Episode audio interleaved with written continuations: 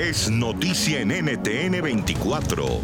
La noticia, el éxodo de migrantes venezolanos en el continente americano y el complejo reto que representa su atención humanitaria en tiempos de COVID-19. En medio de la pandemia y de los graves efectos sociales que especialmente genera el COVID-19 en los más vulnerables, esta semana se realizó la Conferencia Internacional de Donantes en la que participaron cerca de 60 países.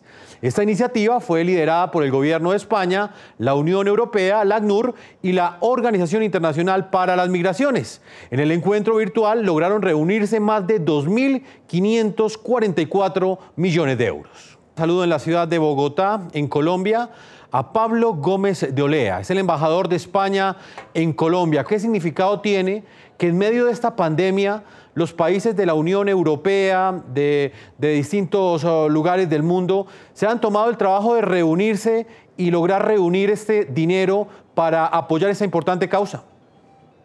Bueno, yo creo que hay tres mensajes importantísimos. El primero de ellos, como decía el alto representante Borrell, es que no es una crisis olvidada.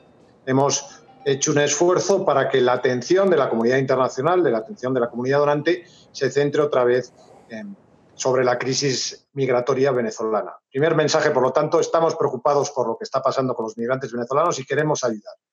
El segundo es que esa ayuda además la vamos a concretar en compromisos sustantivos. 2.544 millones de euros, de los cuales 600 son donaciones. El resto son préstamos o líneas crediticias o diferentes instrumentos financieros de apoyo. Por lo tanto, un esfuerzo que se concreta y se materializa en algo contante y sonante importante. Y el tercero es que le damos continuidad al proceso. Es decir, Canadá, que fue coorganizador con nosotros también de esta reunión y con la Unión Europea, se compromete a realizar la próxima reunión el año que viene. Entonces, esto no es un proceso que se termina ahora. No vamos a hacer un compromiso y unos desembolsos y después olvidarnos.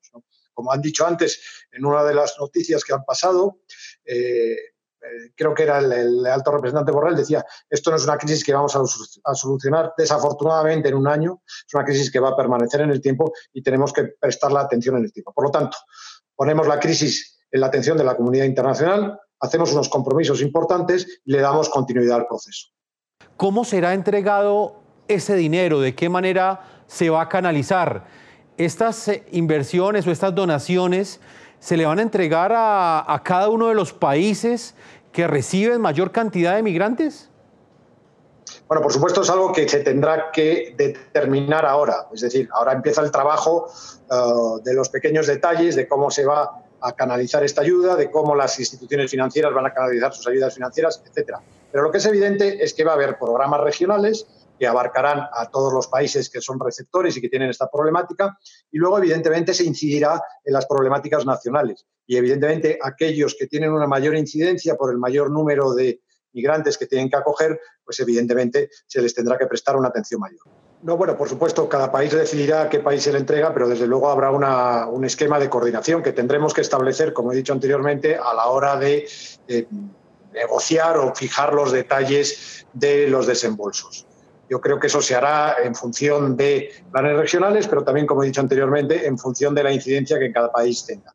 Nosotros, desde luego, comprometimos esos 50 millones de euros que hemos hecho bilateralmente y veremos eh, en colaboración con los gobiernos eh, afectados la mejor manera de distribuirlo. Y sobre todo teniendo en cuenta cuáles son los más afectados y en proporción a esa afectación.